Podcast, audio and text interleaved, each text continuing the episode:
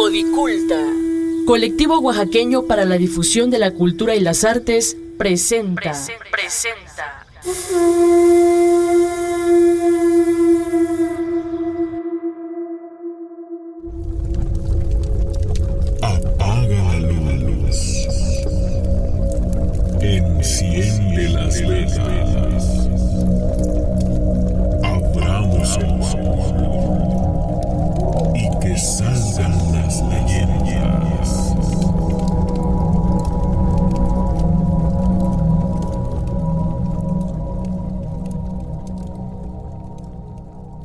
Aquel día Fausto vestía de saco azul marino, pantalón negro y zapatos de charol. Se untó gomín en el cabello para mantener firme el peinado y salir a dar la vuelta por los alrededores del pueblo.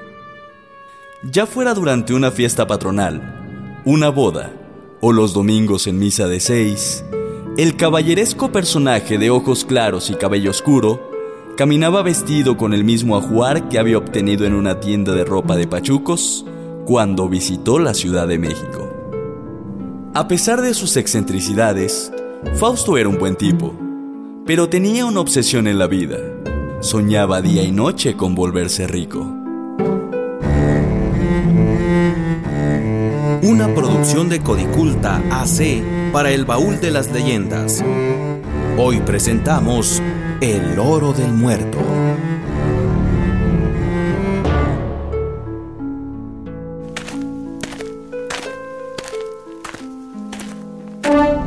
Y aquí podemos escuchar los pasos de Fausto. Va caminando con rumbo a una mayordomía en las afueras del pueblo. Se lo pasó excelente aquel día. Pero lo que nos importa hoy de la vida de este galante caballero no es lo que comió, ni los chistes que contó, ni con quién bailó durante la fiesta. Lo que nos compete más bien en esta historia es hablar sobre lo que le pasó a Fausto al salir de aquella tertulia dominguera.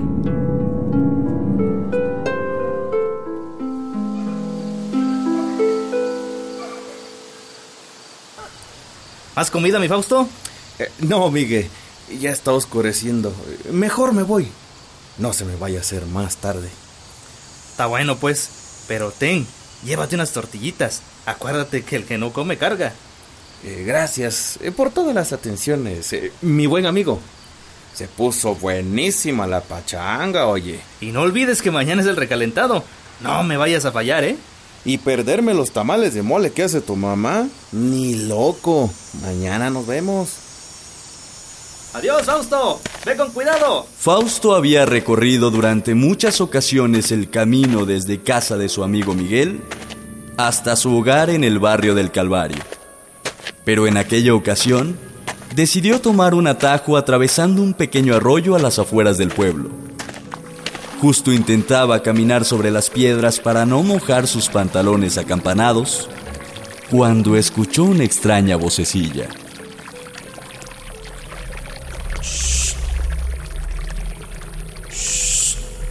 ¿Quién eres? ¿Quién anda ahí?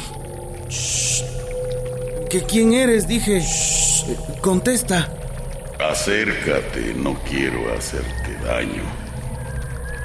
Temeroso, Fausto dio un par de pasos hacia adelante. Sus ojos apenas si estaban acostumbrándose a la oscuridad del lugar. De entre las sombras, pudo distinguir la figura de un hombre pequeño al que el rostro no se le veía por más que esforzaba la mirada. ¿Qué, qué, qué, qué es lo que quieres de mí? ¿Me harías un favor? Dime, anciano. ¿Cuál es ese favor que quieres? Soy un alma vieja y ya no camino bien. Quiero que me cargues. Necesito llegar al pie del cerro del labrador. Allí me quedaré y prometo no molestarte más. ¿Que lo cargue? ¿Hasta el cerro del labrador? Pero todavía está bastante lejos. No sé si lo aguante. Aparte, se va a arrugar mi saco. Discúlpeme, señor, pero me niego rotundamente a llevarlo. Anda, muchacho, hazle un favor a esta alma perdida. Además, te aseguro que peso muy poco. Lo siento, pero no puedo perder más mi tiempo. Tengo que llegar pronto a mi casa. Si me llevas, puedo darte algo a cambio. Eh, con todo respeto, señor, ¿qué me puede dar usted que yo no tenga? Oro, muchacho. Mucho oro. ¿Oro? ¿Y como de cuánto estamos hablando?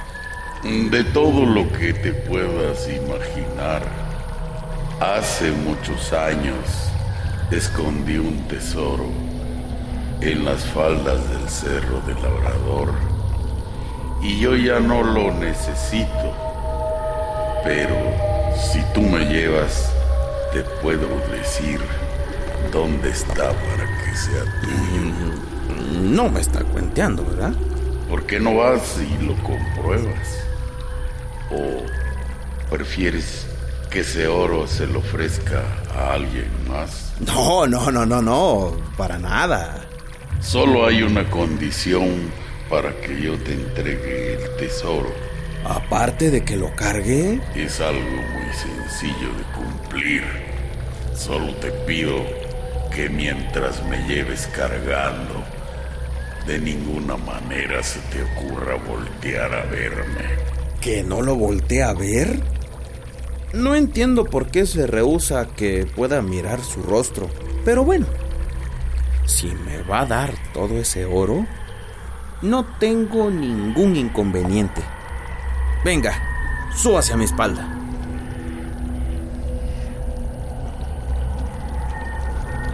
Después de un largo y tortuoso camino, el caballero del saco azul y el pesado bulto en su espalda llegaron casi a gatas al cerro del labrador.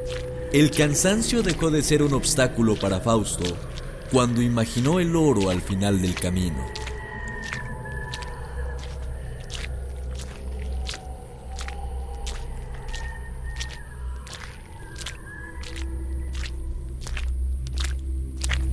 No sé si por lo largo del camino, pero cada vez siento que pesa usted más. Ya casi no puedo aguantarlo. No te quejes, muchacho. Ya vamos a la mitad del camino. Continúa andando. ¿Quién será este tipo? Siento que cada vez se está poniendo más y más pesado. Además, ahora que lo pienso, me parece muy extraño que me haya pedido que no voltee a verlo. ¿Será que lo conozco? ¿Qué pasa, muchacho? ¿En qué vienes pensando? Yo, no, no, e- en nada. Apúrate que vas muy lento. ¿Y si no existe ningún tesoro? A mí se me hace que este nomás me está cuenteando. Voy a voltear a verlo.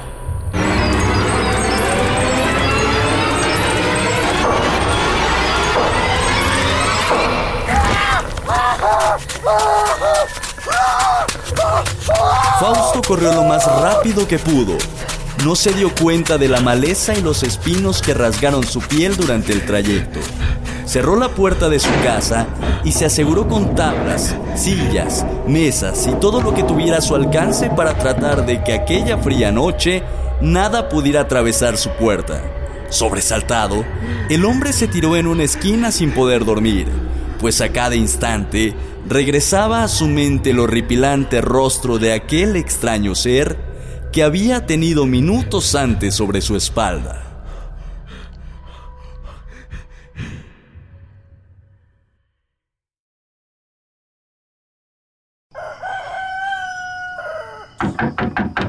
Compadre, compadrito, salga.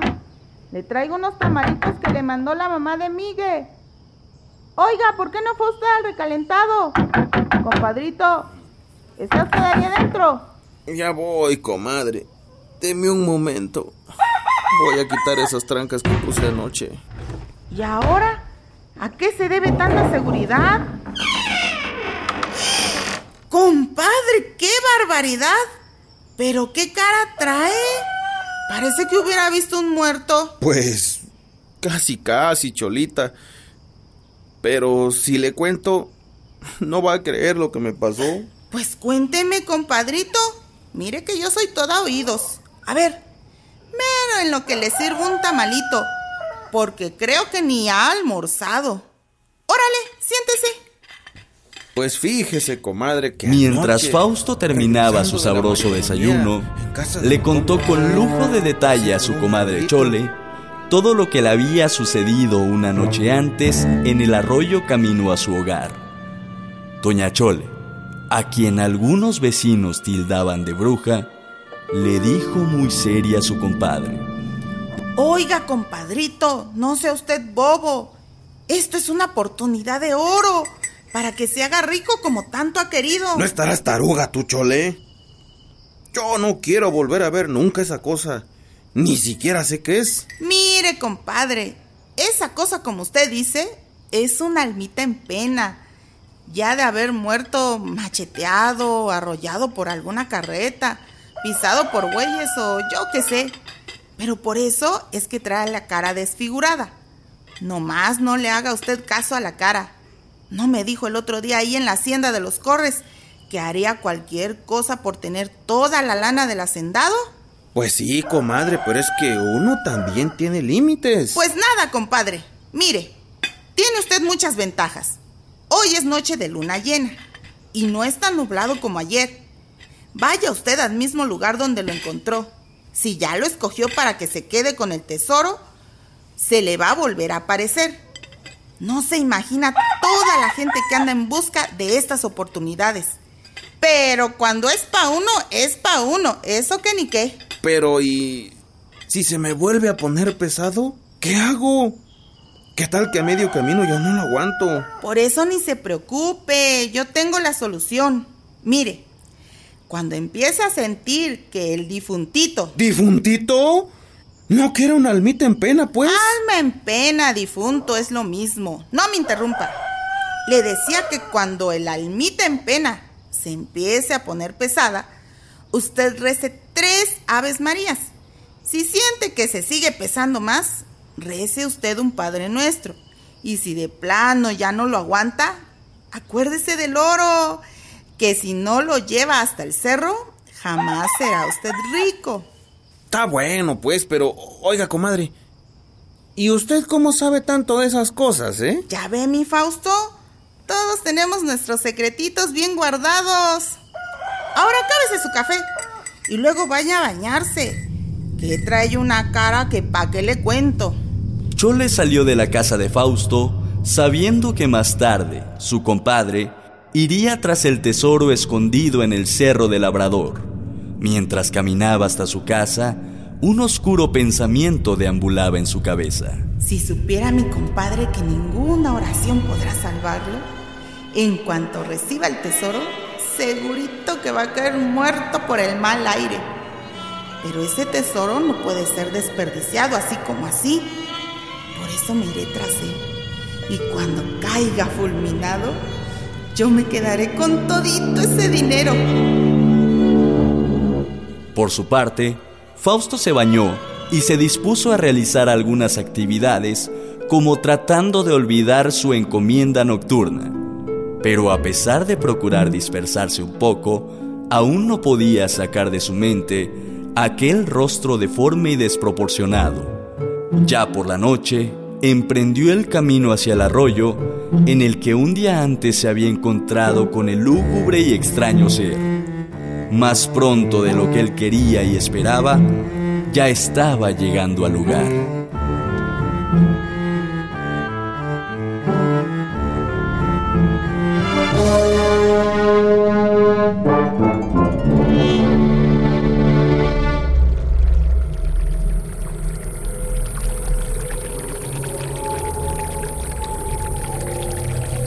Buenas noches. Señor. Se- señor. Buenas noches. Ya llegué para llevarlo al cerro. Señor. Señor, aparezca, por favor. Señor. Señor. Aquí no hay nadie. Creo que mejor debería irme. Pero ¿qué pasa, muchacho? ¿Por qué tanto apuro? Señor, he venido nuevamente. Estoy dispuesto a llevarlo en mi espalda hasta el cerro del labrador.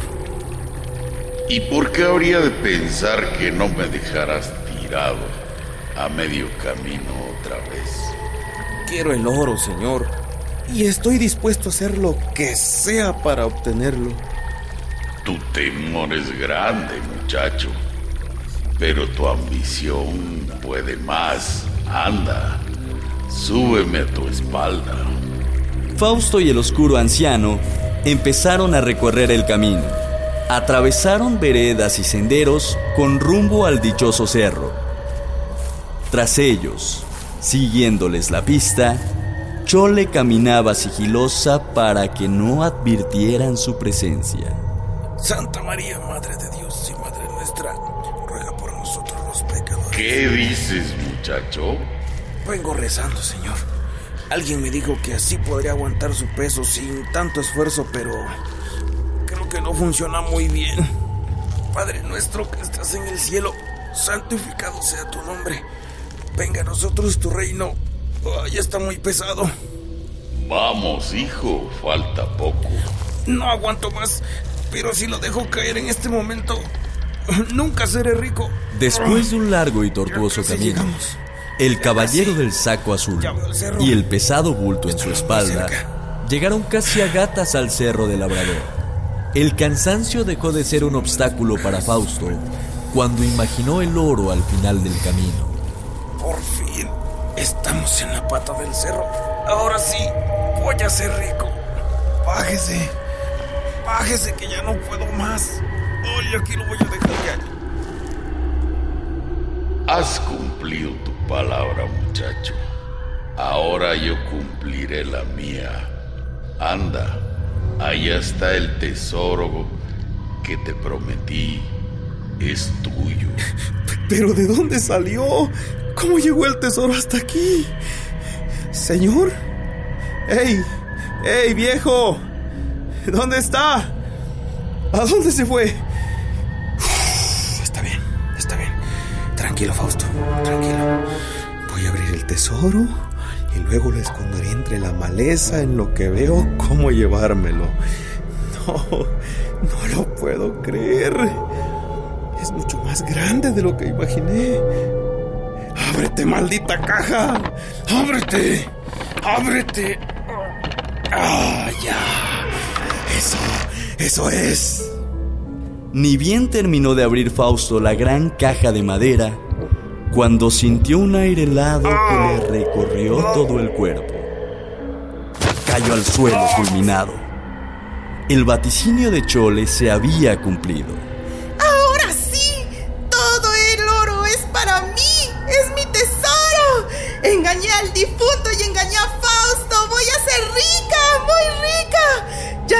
me hará sentir menos. Voy a comprar todo lo que yo quiera con ese tesoro. Soy rica, muy rica.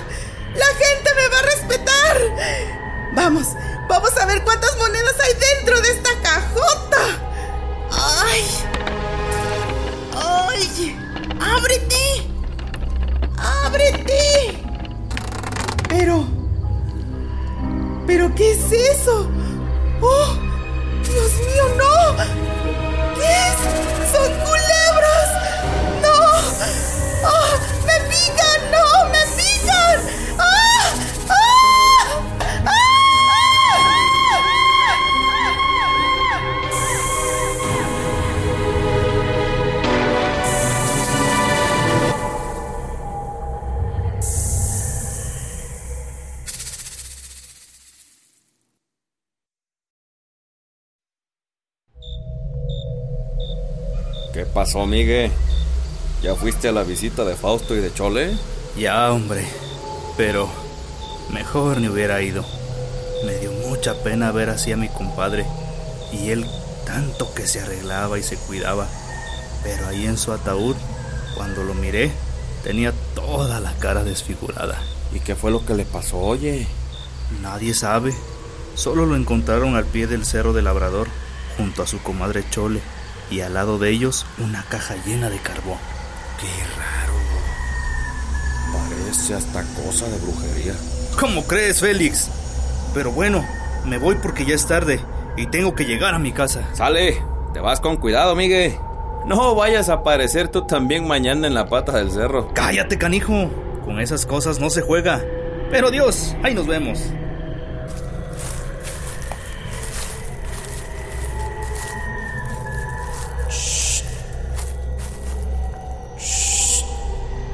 Harías un favor? Otro día, anciano. Llevo prisa. Si aceptas, puedo darte algo a cambio.